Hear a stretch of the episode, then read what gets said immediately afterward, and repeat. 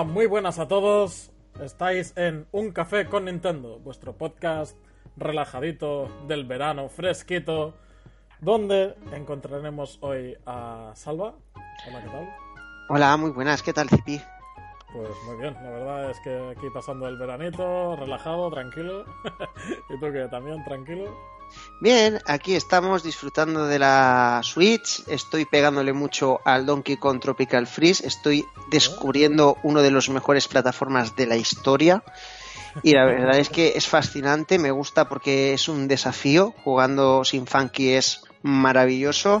y, y, y, la verdad es que echaba de menos después de jugar, venía de jugar el Kirby, que está muy bien, pero es de los más fáciles que existe y pasar a, Donkey, la verdad es que se agradece mucho y recomiendo a aquellos que les gustan los los plataformas de antes con su dificultad y con su propio desafío, que no se lo dejen, que no se lo pierdan porque es una auténtica maravilla. Yo estaba jugando al Donkey con, con un colega en la, en la Wii U, ¿eh? ¿Ya? Para la Switch no me lo pillé porque se lo compré yo a él, de hecho, para la Wii U y jugábamos los dos. Muy divertido, la verdad. Jugando el 2. De hecho, creo que jugar dos es todavía más difícil que jugar solo uno.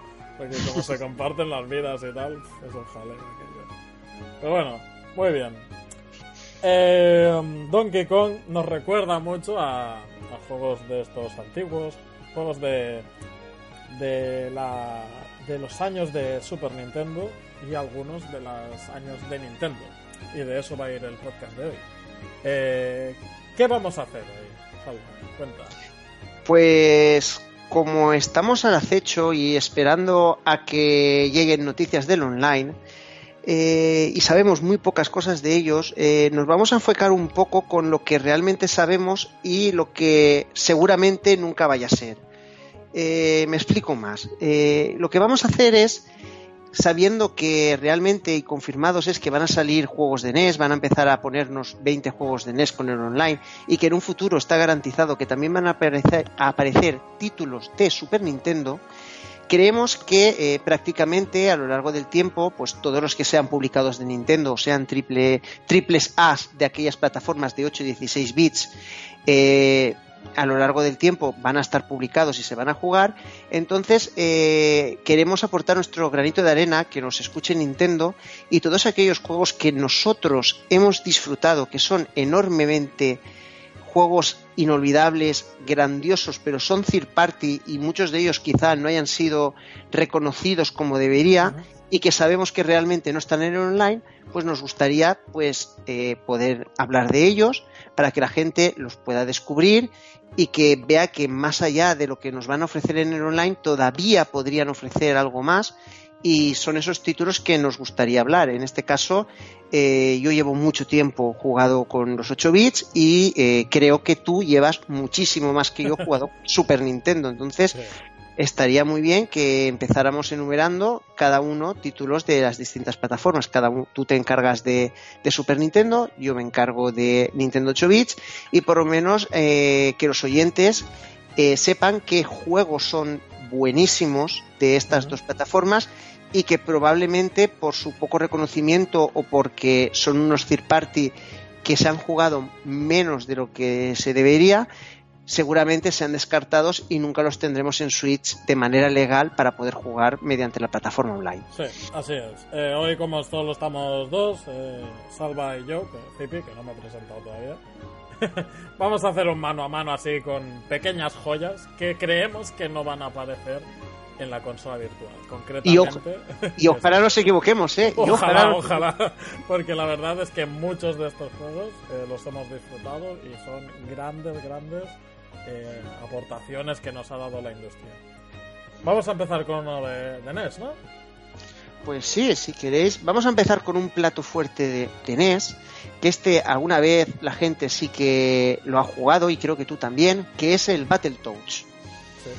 Battletoads es un, uno de los juegos que mucha gente lo conoce más por su elevada dificultad y su mala fama de estar en los listados como juegos de los más difíciles de toda la historia de todas las plataformas, porque siempre aparecen, no me preguntes por qué, siempre aparece, y además es un juego que salió a final de, generación, y también existe una versión de Mega Drive que es prácticamente igual, sí que es verdad que uno es de 16 y el otro es de 8 bits, y es un título que por suerte sí que tengo, tengo en versión original. Es uno de esos cartuchos que cuesta muchísimo de conseguir por debajo de los 70 euros.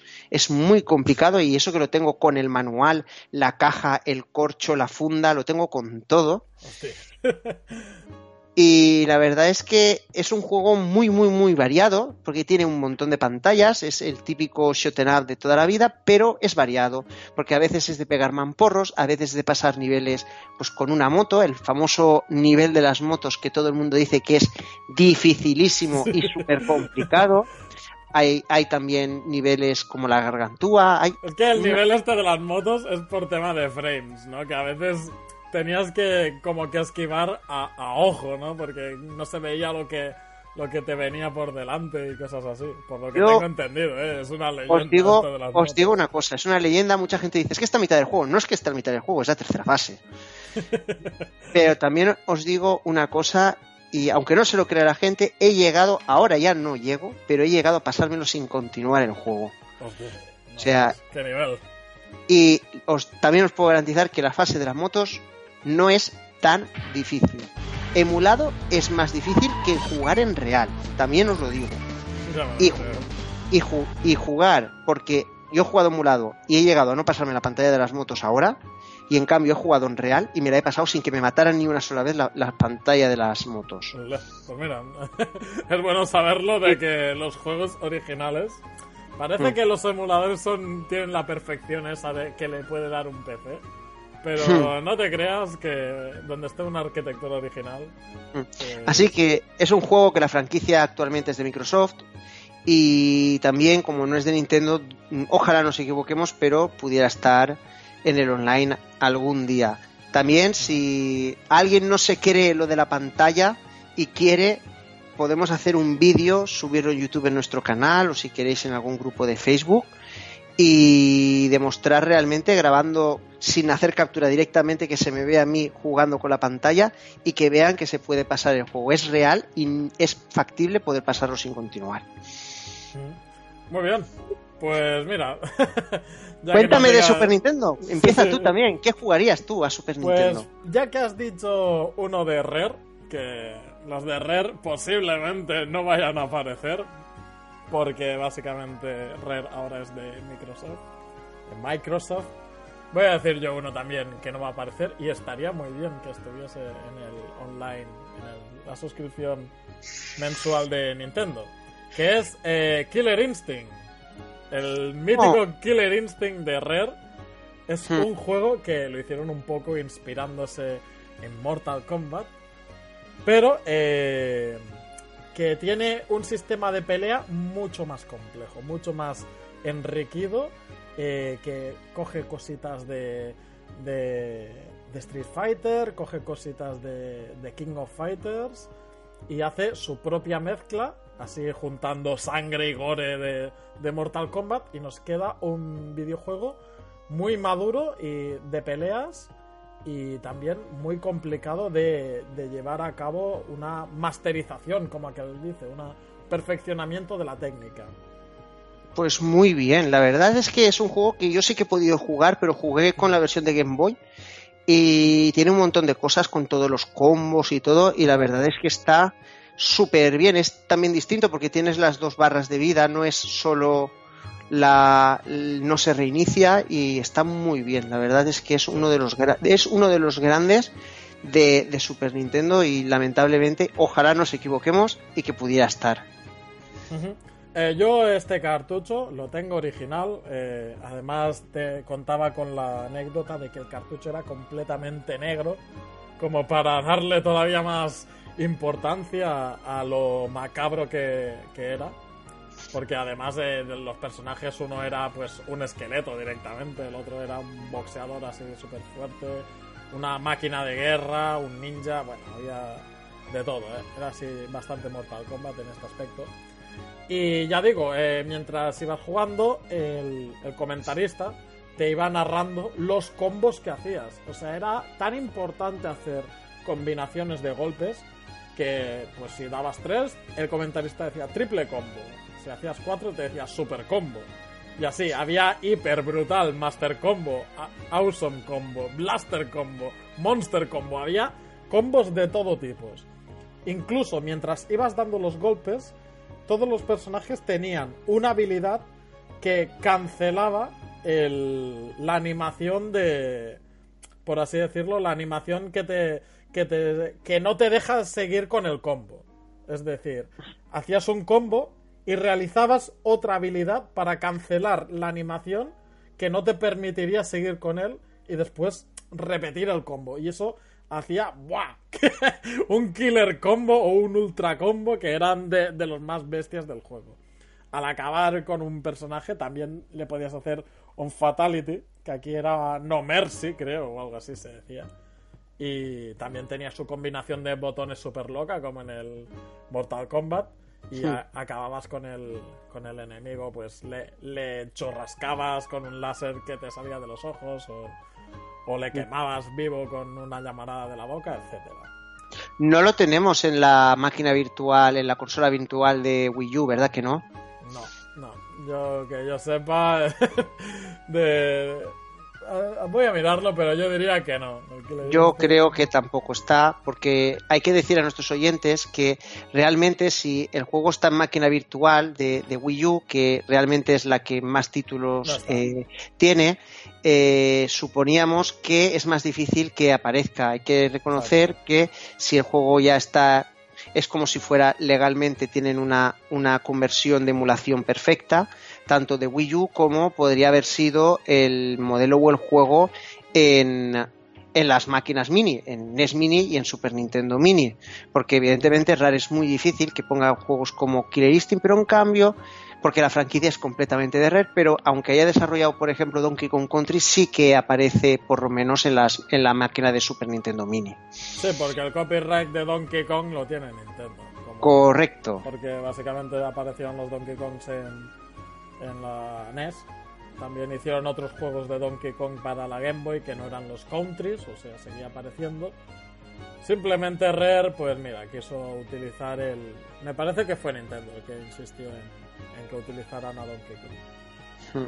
Eh, que querían hacer un videojuego así eh, renderizado 3D. Y muy buen juego, eh, la verdad. así ha salido el Tropical Freeze hoy en día. La verdad es que sí. eh, cuéntanos otros de NES. Pues mira, os voy a contar también un género que me gusta mucho, que la verdad que se está perdiendo cada vez más, y NES tiene uno de los grandes exponentes en el género puzzle. Entonces, me gustaría hablar de un título que aquí en España llegó en recreativa, es un título de Taito, no existe en máquina virtual de Wii U, sí que apareció aquí una versión en Game Boy, y, aquí, sí que está para Famicom, pero nunca lo he encontrado en versión PAL, que es el Flipuy. Ah, me suena. vale, para todos aquellos oyentes que no han oído hablar de, este título y que es un juego de puzzles, se trataba de una bola peluda con dos ojos, era una bola marrón ah, peluda. Sí, sí, este juego en la Game Boy. que tiene una escalera y entonces tú lo único que puedes hacer es subir y bajar y tú tienes un bloque y tienes una serie de bloques en el otro lado del fondo que pueden rebotar en el techo para poder golpear desde abajo o golpear directamente y además pueden aparecer una especie de bloques que frontalmente no puedes pegar pero es como si estuvieran, estuvieran agujerados y le puedes pegar hacia abajo. Entonces todos los bloques que son iguales al que tienes los absorbe, se queda con el que tropieza y con el que, con el que tropiezas vuelves a tirar. Ah. Entonces hay, hay creo que cinco, cinco mm, bloques diferentes. Luego tienes un rayo que si lo recuperas, pues tienes un golpe adicional, es como un comodín que vale para todos. Entonces, claro, para poder eliminar tienes que hacer como una especie de checkpoint de decir ya no puedo hacer más movimientos. Entonces, si no puedes hacer más movimientos y la meta es quedarte con 7, si te quedas con más de 7 pierdes una vida, si te quedas con 7 o menos pasas al siguiente nivel. Y tienes tantos tiros para poder hacerlo. Por ejemplo, dicen, tienes que pasarte la pantalla en 10 tiros. Entonces, además, el personaje es muy gracioso, creo que hay unas 50 pantallas, y es de un reto bastante, bastante complicado. No son juegos sencillos, no se trata solo de hacer líneas, se trata de saber cómo tienes que golpear, cuándo tienes de golpear y en qué orden para luego poder seguir tirando y hacer más movimientos. La verdad es que en género puzzle es uno de los mejores géneros que, que tiene la NES de 8 bits y es una lástima que este juego posiblemente no vaya a estar en el La verdad es que yo lo recuerdo de, de cuando jugué en la Game Boy y era muy divertido y, y bastante difícil, la verdad. Y como dices, quizás lo recuerdo más, no, no por el nombre, porque en un principio no me sonaba, pero cuando lo he visto me ha venido a la cabeza perfectamente por, como dices, la mascota, que era muy, muy graciosa, así como un Kirby extraño. Es como un Kirby peludo, Sí. sin, sin manos. Es como un Kirby peludo sin manos. Y Muy bien, Eh, buen, buen juego, la verdad. Mira, eh, me ha venido a la cabeza, ahora que has dicho puzzle, la palabra mágica puzzle, eh, me ha venido a la cabeza un juego puzzle que era muy bueno y no parece que sea juego puzzle y no creo que esté tampoco en esta eh, versión online de la consola virtual de Nintendo, que es la Tropa Goofy. ¿No, ¿No sabes de este juego? no, hombre, sé que existe, pero nunca, nunca lo he visto. De hecho, voy a echarle un vistazo Vale, mientras pues me... este juego me lo dejaron y flipé. En general, hablaré, hablaré después de, otros juegos de Disney, porque de Disney dudo que esté ninguno de ellos.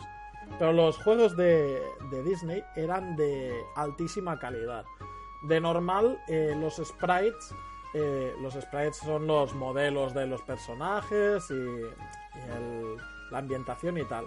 Eran realizados directamente por diseñadores de, de, de Disney. Por eso tienen una alta calidad en la animación y, y tal. Después la producción del videojuego la hacía otra, otra compañía. eh, Capcom hizo muchos de estos juegos de Disney, pero también había otras compañías que hacían otros. Bien, pues la tropa Goofy de, de Super Nintendo, Goof Troop en inglés, eh, era un juego de puzzles de estos parecido a las aventuras de Lolo de, de la NES. Lo que pasa que ese juego sí que a- aparecerá, lo más seguro. Sí, porque ese sí que está en máquina virtual.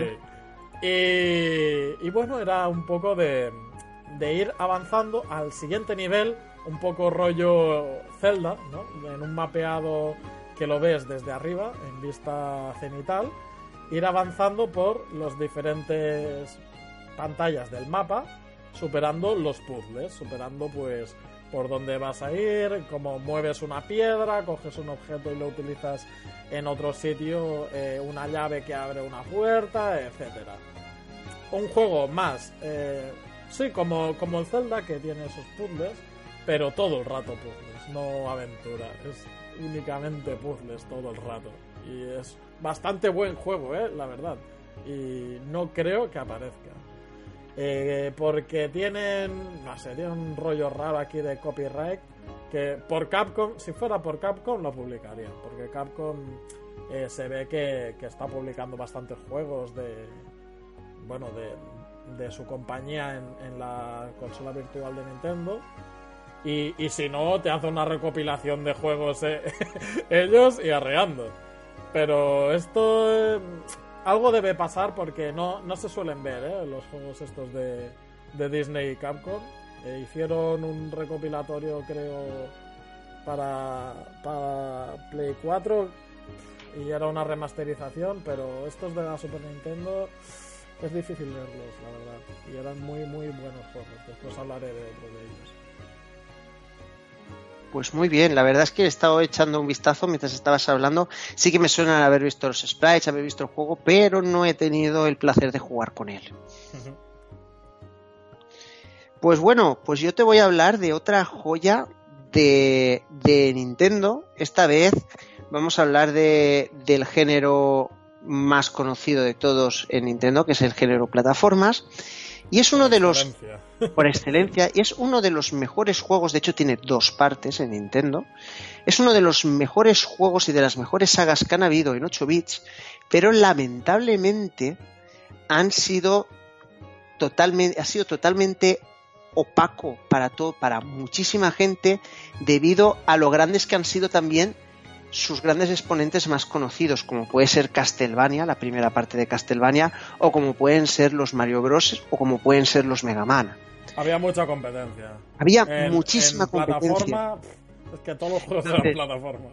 Entonces, del mismo modo que Konami tenía su super y maravilloso Castlevania y Capcom tenía su Super Mega Man, Tecmo tenía su franquicia de aventuras plataformera brillante que se llama Power Blade. ¿De acuerdo? Es un juego, pues, mm, de verdad, cuando veías a los tíos, eh, era un tío que iba con un boomerang, que realmente la portada, el personaje te puede recordar mucho a lo que era. Lo de las portadas es podcast aparte, ¿eh? Era muy, era muy parecido a Duke Nukem. Al señor de Duke Nukem, era muy, muy, muy parecido. y La verdad es que era un juego, pues, igual que Castlevania tenía el látigo y Mega Man tenía su brazo poderoso, pues ellos tiraban boomerangs. Entonces tenías una serie de power-ups para poder tirar más boomerangs o para poder tirar con más fuerza. Y además tenía una cosa que era muy curiosa, que si tú tenías siete, siete niveles, era también muy parecido a Mega Man en ese, en ese aspecto, porque tú podías coger el nivel que tú querías y hacerlo en el orden que quisieras. Oh, Entonces, la verdad es que era muy guay, la verdad es muy divertido y sobre todo, aunque Castlevania tiene su brillante música inolvidable, os puedo garantizar que este es uno de, las, de los juegos que mejores OSTs tienen de Nintendo. Sí, sí, la verdad es, sí, sí, tiene una música muy, muy, muy animada. Además, viene de la mano de Tecmo, no, no viene de no viene de, de, desarrolladoras que no fueran importantes en aquel tiempo. Y fue uno de los, de los títulos que poco se conoció de la compañía y que más y que más se debería de conocer. Por eso es una lástima. Sí que creo que algún día puede que llegue Castlevania al online, aunque sea de Konami, que algo de Konami vaya a llegar. Pero en este caso, este título que estaba un poco olvidado me sabe mal y me extrañaría mucho que apareciera. Y eso que fue tan bueno que sacaron una segunda parte que es igual o mejor que la primera. Sí, eso estoy viendo. Eh, de, de Taito pone. Eh... Creo, creo que no, ¿eh? Bueno, aquí pone Taito. Quizás lo llevó aquí Taito, lo editó aquí en Europa. Por lo que sea, me extraña que no haya jugado a esto. Me parece genial. aquí, pone Taito, sí que es verdad. Sería de Taito, me habré, habré patinado. Pero te digo una cosa, si ves. Porque Taito era muy grande. Sí, sí, Taito pero, hizo Lo que pasa es que Mega Man y, y, y Konami y, y Mega Man y, y, y Castlevania hicieron muy bien los trabajos. Al final, pues, con eso, ya era otro. Dios, o sea, está muy bien, los saltos son maravillosos, o sea, está muy bien. Y la curva de dificultad es la que tú quieras, porque puedes elegir el nivel que quieras. Eso sí, el último es complicadísimo, pero está muy bien, ¿eh? Y de música brillante. De verdad, si alguien se lo pasa largo, son 33 minutos, tienes un long, un long play, tengo aquí, no es un juego que para ser de Nintendo tiene una duración que está bastante bien y tiene un apartado un poco rolero porque tienes que conseguir una tarjeta para poder pasar al otro nivel y tienes dos personajes y a veces pues no, no coges el que toca y se te complica un poco las cosas. qué, raro que no lo haya visto este juego. Con pues, la de juegos arcade que he jugado de Taito, recopilaciones de Taito han hecho también y no lo he visto, tío. Me sorprende mucho no darme cuenta aquí en el podcast del, del juego este. Qué, gracia. Y bien, ahora te toca a ti. ¿Qué te gusta más de Super Nintendo? Sorpréndeme. pues bueno, como había dicho, eh, Disney hizo muchos, muchos juegos para Super Nintendo. Bueno, también los hizo para Sega. Es que de, de hecho, lo he explicado antes, no los hacía directamente Nintendo, los hacía otra compañía, y, pero sí solían eh, realizar los modelos animadores de Disney, o al menos estaban tutelados por eh, personal de Disney.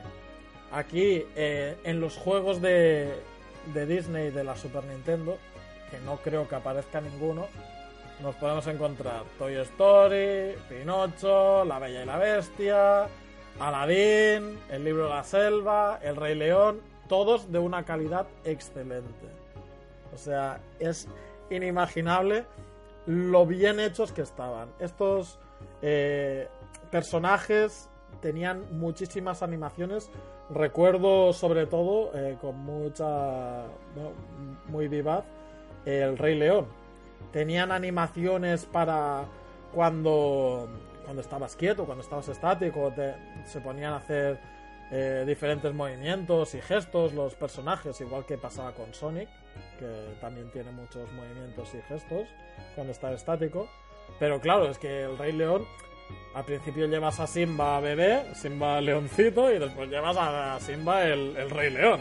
¿No? lo, que, lo, que, pasa es que si la jugabas sin ver la película te comías un spoiler monumental de toda la película. bueno, es, que eso ya, ya es otro tema, porque la dificultad, o sea, a ver, yo recuerdo que cuando alquilé este juego, eh, cosa del nivel 3 o 4, me mataban todo el rato, no podía pasar de ahí, porque encima era la una pantalla que tenían, tenían esta manía los juegos de Disney, todo hay que decirlo.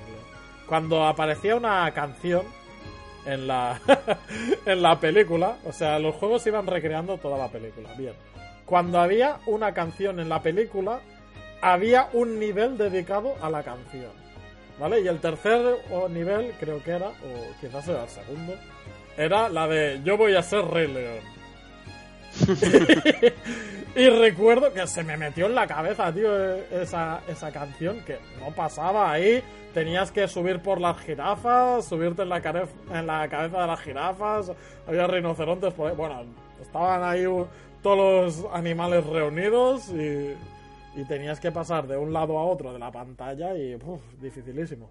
Pero bueno, sí que recuerdo también que al final conseguí pasar de ahí y, de hecho vi a, Simba Grande. No, no llegué mucho más lejos después de ver a Simba Grande. Pero vamos, que una calidad excelente estos juegos de Disney. Y por desgracia no creo que vayamos a ver ninguno.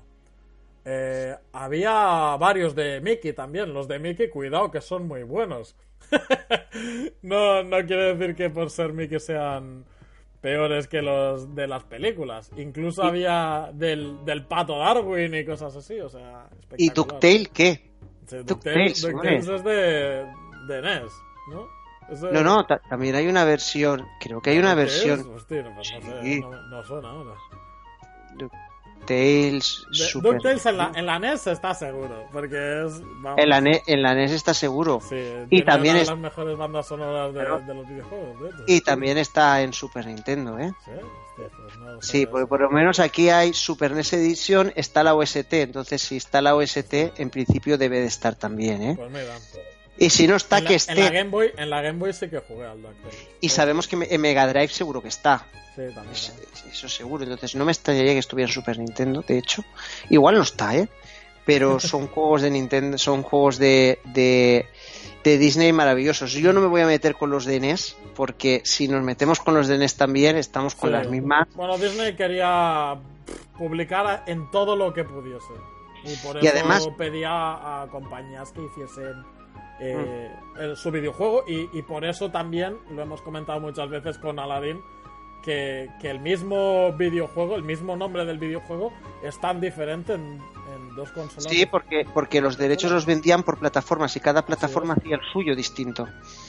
El Aladdin de, la Super Nintendo lo hizo Capcom y de ahí que, sea mucho más difícil también y bueno, está realizado simplemente diferente. Hmm. Pues yo te voy a hablar de una compañía que hace muchísimo que no sé nada de ella y que hizo grandes juegos para la NES y que probablemente no vayan a aparecer en, en, el, en el online. No sé si conocerás una compañía que era Palcom Software. Uf, me suena de, de verlo en alguna recreativa. Pues Palcom Software ha hecho grandes juegos para NES de 8 bits, entre ellos uno que me gusta mucho es Crack Out, que es un juego como eh, Arkanoid, pero eh, con una dificultad y una curva de dificultad aceptable. Quiero decir, no son tres peloteos y te matan. Estoy hablando de un juego que realmente se puede jugar, que está bien, es entretenido, está estupendo, pero, pero realmente el que sí que quería nombrar y que para mí era un candidato que ojalá estuviera es, y aprovechando también que van a estrenar una nueva película de la saga este viernes, es el juego de Misión Imposible de Nintendo. Misión Imposible. Nunca lo has... no, no, no suena bien, de hecho. No, no, y de hecho viene con la banda sonora y todo del juego, del juego, que de hecho yo creo que está más basado en la serie que en una película, pero es increíblemente bueno, no, lo siguiente.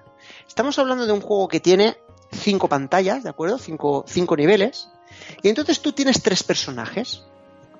Además, tiene su toque rolero. O sea, está bastante bien. Entonces, cada personaje tiene una habilidad. Uno puede llevar bombas pero es, y disparar, pero es mucho más lento. Uno es muy rápido y es capaz de pegar puñetazos y tirar bombas eh, eh, lacrimógenas. Y el último personaje es capaz de tirar boomerangs y camuflarse. Tienes como una especie de magia, apretas un botón y entonces te entonces te, te disfrazas y entonces cuando pasas con los Sí. enemigos, los enemigos te ven y no te reconocen. Es como, como el antiguo, es como un Metal Gear Solid de los que conocéis, pero el precursor de ello. Y además primero tienes que buscar tu tarjeta de identificación para falsificar el, el- lo que es el carnet para poder pasar, tu tarjeta de acceso para poder pasar. Tienes dos niveles, en uno te fastidian, te atacan y si no con el otro eres capaz de poder continuar con la aventura. Tienes sus enemigos finales. Es un juego muy difícil y entonces eh, el juego cuando juegas con los, y cuando te matan un personaje ya no puedes jugar con ese personaje, tienes que jugar con los otros. Hola. Cuando terminas los tres personajes, te han matado, ya no puedes seguir con el juego.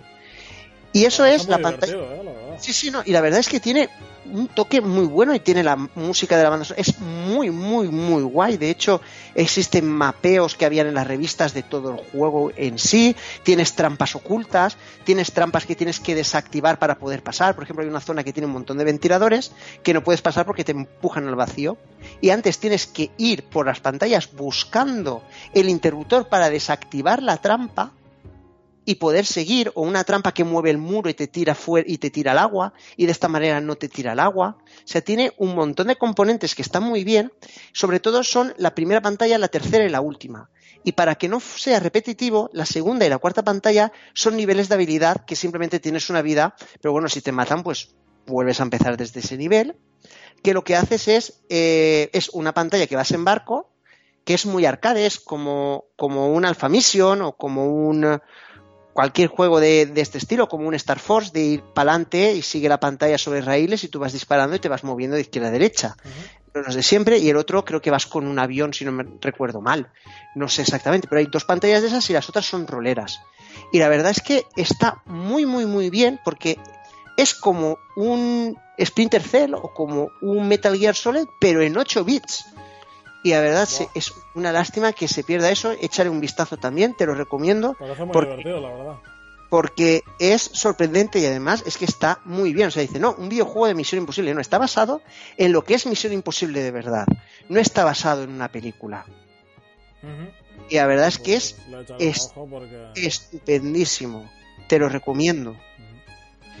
Pues estaba Y- mirando lo- el tal eh, Palcom Software y de- había dicho que me sonaba de, de las recreativas, pero no es así, sino que hizo una versión de Sunset Riders para Super Nintendo. De ahí, de ahí me sonaba. y el Pop and Twin, Twin Bee también. Después resulta que, se fusionó con Ultra Games y después fueron adquiridos por Konami. O sea, lo No que es la historia.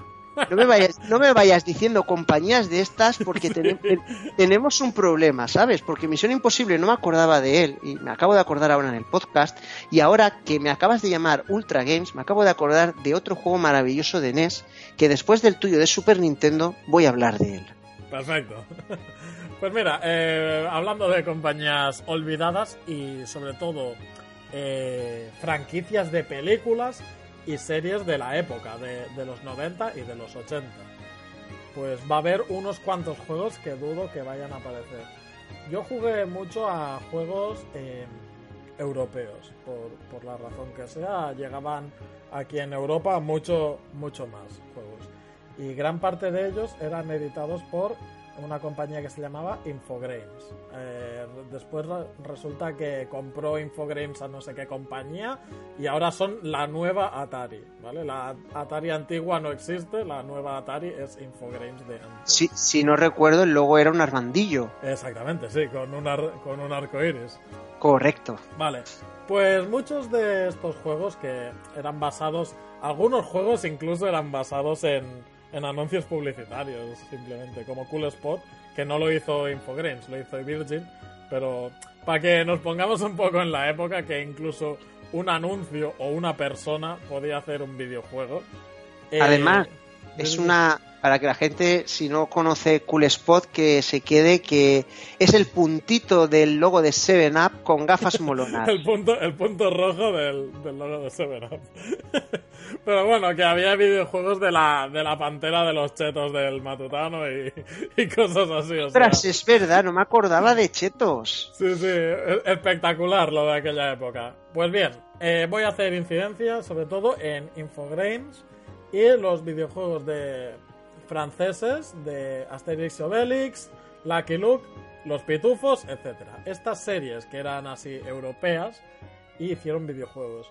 El juego de Asterix y Obelix es muy muy bueno. Ahora que dicen que van a remasterizar una versión HD del Asterix y Obelix XL2 para la Switch, XXL2 para la Switch, y algunos dicen, oh, es el mejor Asterix y Obelix.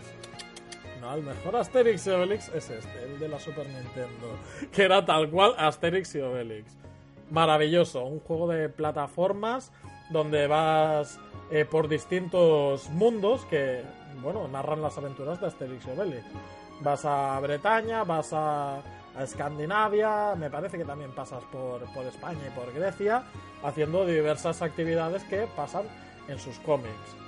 Eh, tal cual pasan en los cómics, pues pasa después en el juego. Si se meten en una barca, pues en una barca que se meten. Que se ponen a jugar a rugby, pues un minijuego de jugar a rugby. De todo. Eh, increíble, eh, fases de plataformas y fases de, de, bueno, de deportivas incluso podríamos decir.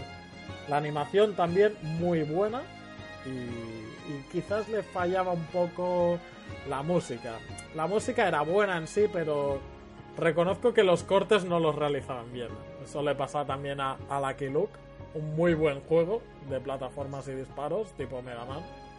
Y, y bueno, sobre todo narraban las historias de estos personajes de las series, que en aquella época eh, tenéis que pensar que el fotorrealismo de, de ahora, pues era, era esto lo que teníamos, ¿sabes? O sea, era fotorrealista la, Super Nintendo, era como estar jugando a la serie.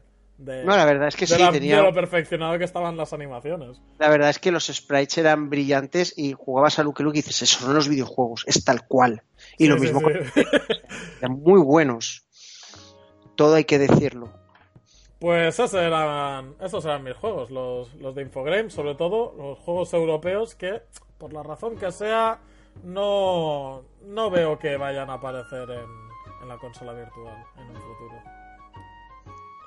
Pues yo ahora me has voy a hablarte de un juego de Ultra Games. A ver, Justo hablado digo, ostras, es verdad, está este juego. Porque si yo te digo juegos de naves de NES, ¿tú en qué piensas? juegos de naves de NES, pues en el Chevius, en el... ¿Cómo se decía aquel juego? Aquel que se parecía al Space Invaders.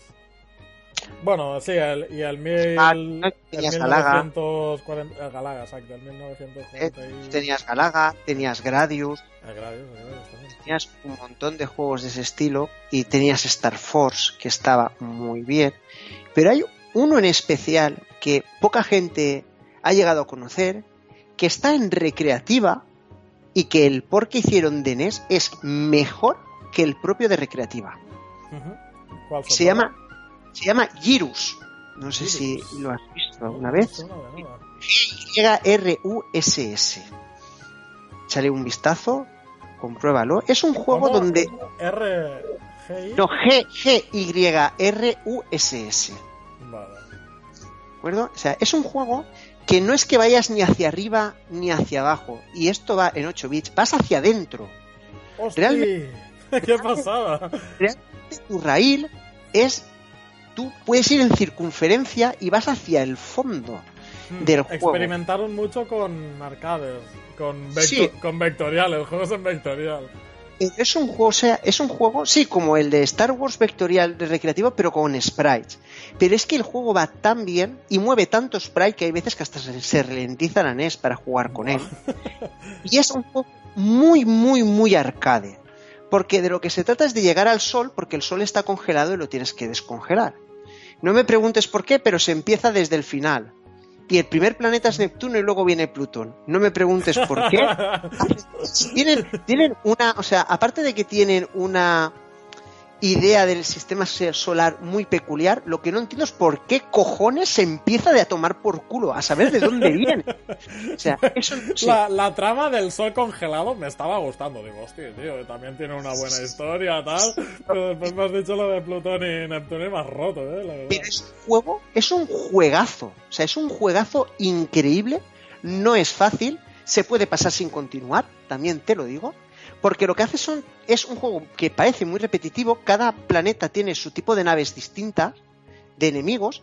Y entonces tú tienes una pantalla primera que es un, preliminar, una segunda que tiene unas naves pequeñitas, una tercera parte que es como la primera, pero mucho más complicado. Y luego tiene un monstruo final, ¿vale? Tiene un jefe. Y así con cada uno de los planetas. Puedes tardar en pasártelo unos 25, entre 25 y 40 minutos, pero es que es un juego de naves que es espectacular. O sea, yo he llegado a verlo eh, eh, en recreativa también y digo, es que es muchísimo mejor el de NES. Es de esas conversiones que dices, oleí sus santísimos huevos que han puesto en hacer. Y, o sea, que le gustan la- las naves.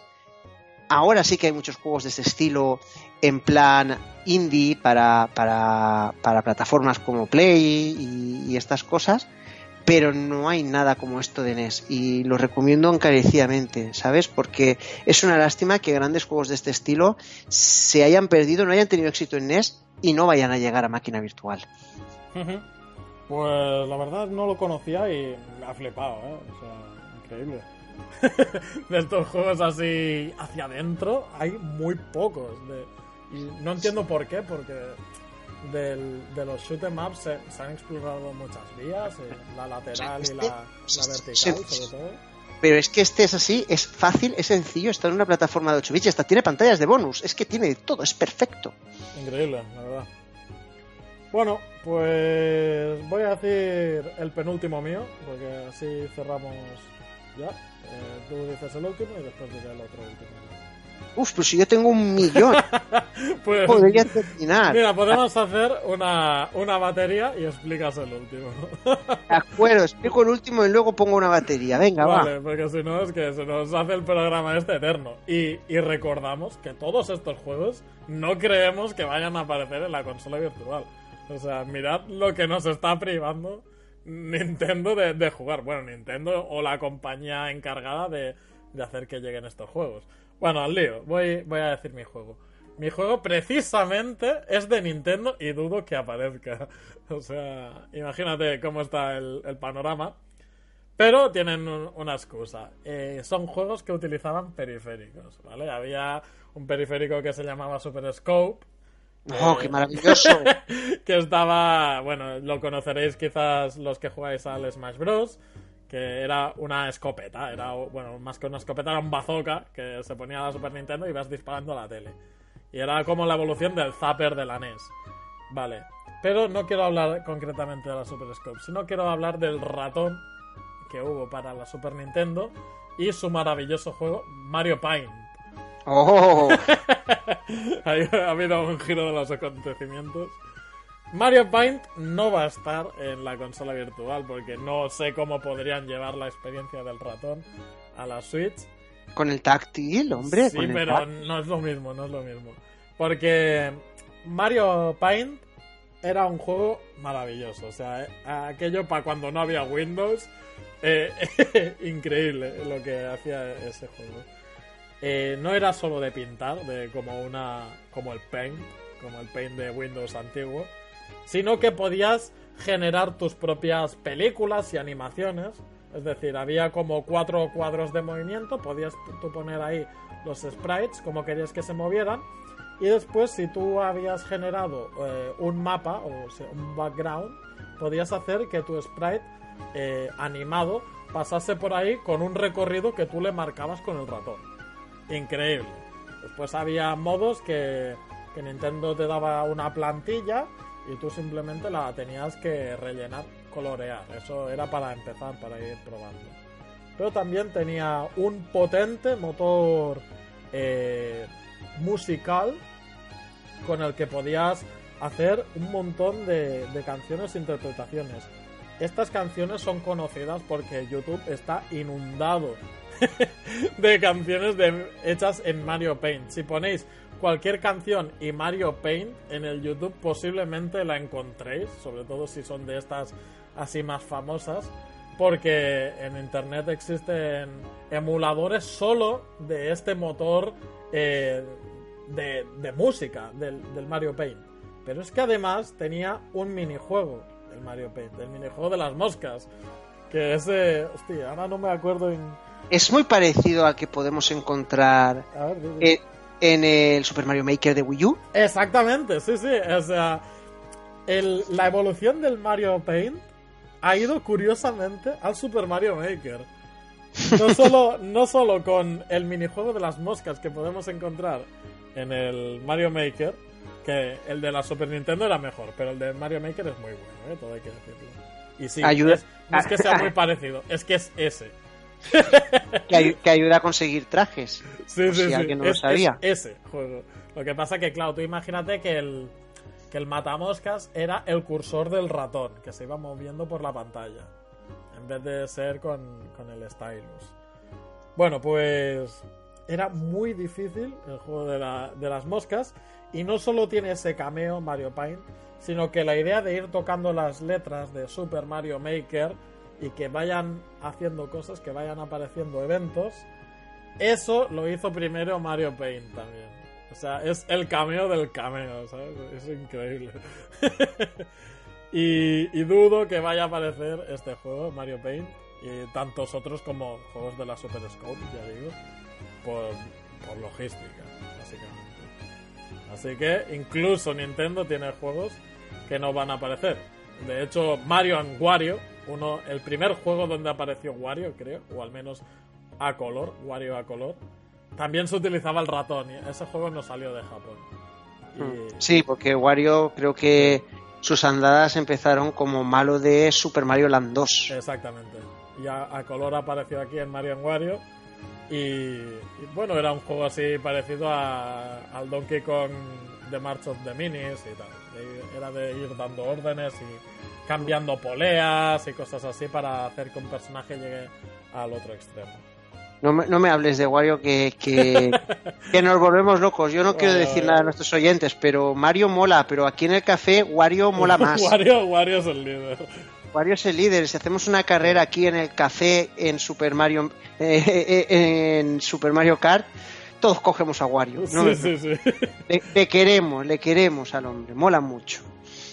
Bueno, pues ese era el juego. Pues muy bien. Pues nada, ahora me toca a mí el último y hacer una especie de pequeña metralleta para finalizar. Dale, dale. Vale, entonces eh, os voy a hablar de otra compañía que ahora ya ha desaparecido, o si no ha desaparecido, está bastante fuera de combate, que es eh, nuestra compañía de la abejita. Sí, Yo estaba mirando también juegos de Hudson y no, no había tantos ¿eh? para la Super Nintendo, ella flojeaba. Pues para nuestra queridísima consola de 8 bits existe un juego buenísimo que se llama Las aventuras de Adventures of Dino Ricky. Hostia, ¿A que no lo conoces? no me suena mucho, la verdad. Pues, ¿conoces Isolator Warrior? Eh, no, tampoco. Es, es otro juego. Es, son vistas que parecen, son semicenitales, ¿vale? Este juego de las aventuras de Dino Ricky es un cavernícola, ¿de acuerdo? Es un cavernícola que tiene vista cenital, pero no es exactamente cenital, es un poco, está un poco más levantada, es como, como el, como el, el Stroke Troopers de, de Neo Geo Ujú. Como, como el Shock Troopers de Neo Geo, pero de 8 bits, ¿vale? Pero, y además, en lugar de ser futurista o, o modo militar, es un cavernícola. Y entonces, eh, tú vas avanzando la, la, la pantalla, los niveles, tienen un nivel de gráfico para ser 8 bits brutal. Quieres echarle un vistazo también en vídeos mientras te voy comentando, porque es un juego que está divertido porque además tiene una serie de power-ups, entonces tú vas avanzando, avanza sobre raíl, avanzas solo, es pantalla corrida, si te pilla te matan, pero tienes la selva, tienes una especie de desierto, tienes un montón y cada vez que llegas tienes un monstruo final. Es un juego, es el típico arcade de 8 bits donde primero disparas eh, hachas, si consigues otro power up disparas boomerang, si disparas otro power up disparas réplica del propio cavernícola. Puedes coger unas alas y puedes hacer como una especie de volar, como tener el Donkey Kong, tener a, a, Didi. Y, y, la verdad es que eh, me entusiasma porque es un género arcade más que plataforma como tal, muy complicado a partir del cuarto nivel, pero que, que engancha muchísimo, sobre todo, y cada, y cada enemigo final es un, un dinosaurio distinto. Tienes el Rex, tienes el pterodáctil, tienes una abeja gigante de enemigos. Y la verdad es que, eh, al igual que Power Blade y este tipo de juegos, eh, han habido otros que han ocupado y han hecho cupo de mercado. Y es una lástima que no, que no aparezca. Se lo recomiendo a todo el mundo, porque la verdad es que está muy bien. Hostia, vaya, vaya, perlitas que estás dejando en el podcast, ¿eh? O sea, la mayoría de los que dices no los conozco, me encanta. Y, tengo, ah, tengo deberes. Sí, sí. La semana. Y bueno, pues aquí van metralletas que, que, y ahora van las metralletas que no voy a hablar muchísimo de ellos, pero que están muy bien. Tenemos uno que es también rolero, que es ir entre planetas y todo, interestelares, que es muy género pulp, decir, pero en versión ciencia ficción, que se llama Las aventuras de Rat Gravity. Es un juego que está repleto de bugs, pero repleto. los que se quejan que los juegos de antes salían sin bugs. y de hecho. Ya, te explicaré cómo va. Y de hecho, sin los bugs no se puede llegar al final. Quiero decirte, necesitas necesitas los bugs para poder llegar a, pantallas ocultas y cosas de ese estilo. Es un juego largo, es un juego difícil, tiene un montón de armas, tiene planetas que, cuelgas del revés y vas desde arriba. y, además, tiene cómic, eh, tiene el, manual, es un cómic. Con la, con la historia del. es como un, como un Zap Bradigan de Futurama. Es igual, es de estos que van super guays y tal, pero es un aventurero de verdad. Es como si Zap Bradigan fuera de Futurama fuera un héroe de verdad. Hostia, qué, raro, suena muy parodio ¿eh? todo lo que estabas diciendo. Sí, sí, sí, pero es, increíble.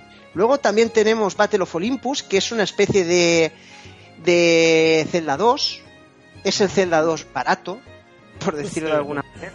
Pero es rolero y además está inspirado, en lugar de estar inspirado en Iliur y en todos estos mundos fantásticos, está inspirado en la antigua Grecia va a base también de, Es un juego muy largo, pero en lugar de guardar partida lo que te dan son códigos para poder ir siguiendo. Luego también más juegos que no van a aparecer lamentablemente y me gustaría que, aparecieran es el Snow Bros. Existe un por de clásicos Snow Bros. que de hecho si alguien tiene el cartucho original, yo he llegado a tenerlo en mis manos en aquellos tiempos, ahora no, porque yo lo, lo alquilaba o tenía un colega que me lo dejaba, que sepáis que está valorado en cerca de 200 euros quien lo pueda tener en perfectas condiciones. Es un juego maravilloso. Y luego sí que hay, y luego sí que hay un juego que no salió para Nintendo propiamente dicha, pero sí que salió para Famicom, salió para Japón, que se llama Moai Kun, que es de un cabezón. Sí, sí, es un ah, juego. Vale, vale, ya sé cuál es. un que va pegando cabezazos, empujando rocas para poder pasar. Porque os iba a decir Solomon's Key, que Solomon's Key es buenísimo, también está es fantástico, también está para recreativa, que es el mago que aparece, que permite aparecer bloques y desaparecer bloques y, de, y coger una llave para abrir una puerta e ir al siguiente nivel, pero ese juego sí que está en máquina, de, en máquina virtual y eso, y creo que es de Tecmo, y ese sí que podría ser que en un futuro pueda aparecer en el online. Ojalá, es muy complicado también, es muy chulo. Y el Moai Kun es todavía más difícil. Si la pifiabas y hacías un movimiento en falso, o te dejabas matar, o no podías, porque lo que tenías que hacer era coger todos los bichitos cabezones pequeñitos que están llorando por ahí, como madre que va por sus polluelos, y entonces abría la puerta, ibas a por la puerta e ibas al siguiente nivel. Es un juego de inteligencia que es fantástico y también está muy chulo, es muy bonito, ¿eh? La verdad es que lo, lo, recomiendo también a todo el mundo. Y luego nada, luego también hay muchísimas más collitas que me gustaría que aparecieran en NES, pero es que si empezamos a hablar, tendremos que ir a una segunda, tendremos que ir a una segunda tanda de esto porque, porque vamos a ir de todo.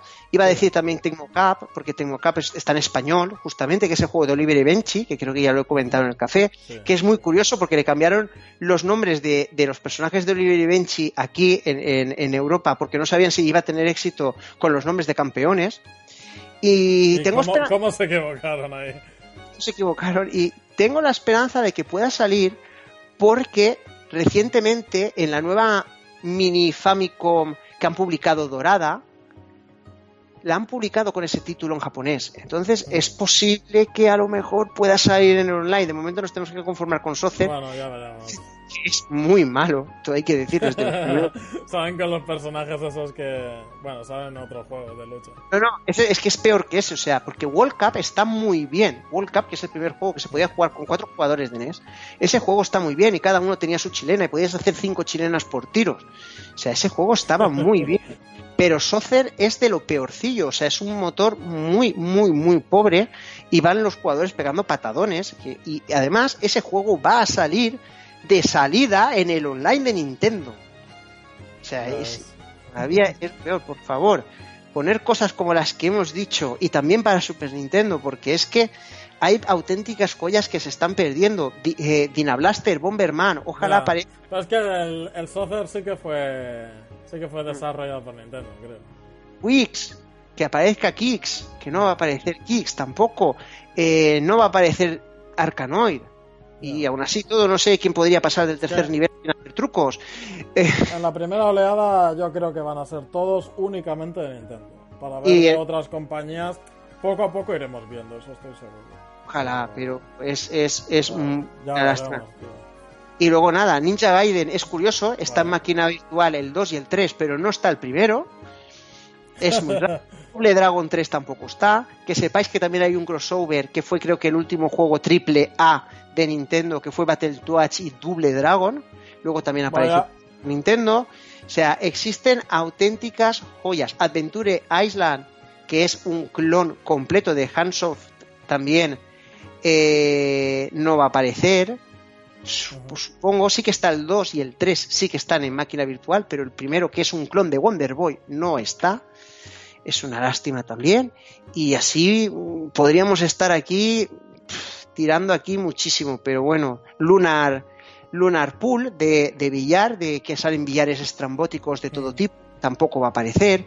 Hay un montón de juegos, no podemos decirlos todos, pero si alguien es amante de NES y supongo que también de Super NES para, para hablar con Zipi también del tema, que nos comenten qué juegos pondrían o qué juegos les gustaría que estuvieran y que lamentablemente no van a llegar. Y creo que con esto yo voy a cerrar el tema NES porque es mi consola favorita. Disfruto vaya, infancia que te dio la NES, ¿eh? La NES sí, la NES y, y, por no hablar de los juegos de Batman y por no hablar de los juegos de Disney y por favor habla, si no, no paro, no paro. Termina tú con el tuyo, con tu última metralleta y con el último gran juego. Sí, la, la metralleta yo no la, no la voy a hacer, simplemente voy, porque es que ya he dicho muchos juegos mientras iba hablando de los otros. Simplemente voy a decir que, los juegos de Blizzard tampoco creo que estén. De Blizzard había uno que se llamaba Blackthorn, muy bueno, por cierto. De los Vikings 1 y 2 y... ¡Dios, de los Vikings! por dudo, dudo que esté de los Vikings. Divertidísimo y un rompecabezas espectacular. Y Rock and Roll Racing tampoco, tampoco estará. El último que voy a decir es de una compañía que, no sé, no sé si la hicieron solo para este videojuego, yo qué sé. Es uno que se llama Uniracers. ¿De qué va el Uniracers? Tú eres un monociclo. Simplemente, eres un monociclo. Sí que, suena. eres un monociclo y haces carreras contra otros monociclos. Así de fácil. Pero las carreras se hacen sobre tuberías. Tuberías a, lo, a lo Sonic que dan loopings, que puedes ir boca abajo, y mientras saltas, como en el Excite Bike, puedes ir haciendo piruetas. Puedes ir girando el mango, giras la rueda, das vueltas sobre ti mismo, etcétera, y te dan más puntos. Sí que lo he visto, ¿eh? Sí que lo he visto. Maravilloso. Sí, sí, sí. Entonces, con la inclinación, también eh, juegas un poco con la velocidad que ganas o cómo vas a dar el siguiente salto. Si estás muy inclinado hacia adelante vas a ir más bajo, si estás un poco más inclinado hacia atrás vas a darlo más alto, etcétera. Brutal Mara- ese juego. Que sepas que Nintendo también, hace- también estuvo junto con Rockstars North. Es que es Rockstar. Sí, sí. Sí, sí, es verdad. Ahora, hoy en día, DMA Design sí, es Rockstar North. Bueno, pues mira, ya, ya sabéis de quién es. ¿Sabéis? O sea, si queréis los precursores de GTA, tenéis Uniracers. Vaya. Eh, este juego se comparó en su momento con, con Pixar. Yo, yo era un pequeñajo y, y no sé por qué me recordaba mucho el, el flexo de, de Pixar a estos Uniracers. Yo, de hecho, pensaba que, que lo hacían los mismos tíos. Y no, no, resulta que, bueno, pillaron una animación así 3D similar a la que utilizaron en Pixar, en Toy Story y demás, y para adelante. Y juegazo. De hecho, era tan juegazo que si intentabas llamarte eh, Sonic o Sega, te decían que, que ese no, no era un nombre guay. o sea, cuando te hacías el personaje tenías que ponerte un nombre y si te ponías una palabrota, o Sonic o Sega en concreto, te decían que no era guay ese nombre que te pusieses otro. ¿Llegó a, tener, te- ¿Llegó a tener chip FX? No, ¿verdad? Pues quizás, quizás lo utilizaban en el background, porque es, a veces sí se ponía muy psicodélico el juego. Pero vamos, por, por lo que es la, el- la jugabilidad en sí, no, porque eran simplemente tubos. Iba a mucha velocidad, eso sí que hay que decirlo, iba muy, muy rápido. no, la verdad es que Yo diría que el chip FX, como mucho, lo utilizaron en, el, en los fondos. Por cierto, sí que es verdad, si ponías Sonic te decía directamente no es lo suficientemente genial. Sí, sí, sí, te decía que no, que no era guay. Que no- Que, eh, ese no, para que veáis hasta dónde llevaba, hasta dónde llegaba la competencia antes, dónde, dónde ha llegado Sonic, dónde llegó Nintendo y lo que es ahora, ¿eh? Es ¿Quién- increíble. ¿Quién lo diría? Bueno, pues este, este es el último del podcast de hoy. Uf, Nos ha pues quedado un poquito largo, pero ha sido muy divertido. nos ha quedado largo y se me ha hecho muy corto, la verdad. Yo creo que podríamos haber seguido, podríamos haber puesto un montón de títulos, pero creo que si dejamos a nuestros oyentes que, que utilicen un poco del recoveco de sus memorias y que nos comenten los suyos, también podemos aprender de algunos que quizá incluso nosotros mismos desconocemos y que creemos que pueden ser grandes juegos y que no llegarán. Así es. Bueno, pues ya sabéis, eh, una semana más, el café se nos acaba, se nos termina el tiempo. Ha sido un poquito más largo que de costumbre. Pero bueno, vamos a intentar estar ahí la semana que viene también. Eh, Salva, ya nos vemos cuando sea, si eso. Sí, pues todo, como siempre, un placer, Zipi. Es una maravilla hacer podcast contigo y también con Juan y con Pancho y con todos los no integrantes del café hoy, pero... y también a nuestros compañeros de la taberna cuando vienen. O sea, la verdad es que estamos muy contentos del podcast, estamos muy, muy, muy eh, alegres de que cada vez tengamos más oyentes y, y que nos sigáis, porque eso es señal de que tenemos mucha ilusión por continuar, de que estamos haciendo las cosas como a vosotros os gusta. También, si tenemos alguna crítica, también nos gusta que nos las mandéis. Si no os gusta algo, si creéis que tenemos que cambiar algo, estamos abiertos siempre que sea todo constructivo a intentar hacer un podcast cada vez mejor. Hemos tenido también una mención de iBox esta, se- eh, esta semana pasada, hace dos semanas, que también estamos muy agradecidos también Muy a la, a- sí. A la plataforma, nos ha venido de sorpresa y la verdad es que nos ha ilusionado mucho y nos ha dado muchas fuerzas. Y nada, y si no pasa nada, pues hasta la semana que viene, Zipi. Sí, pues muy bien. Muchas gracias amigos oyentes, amigos cafeteros. Nos vemos pronto. Venga, adiós.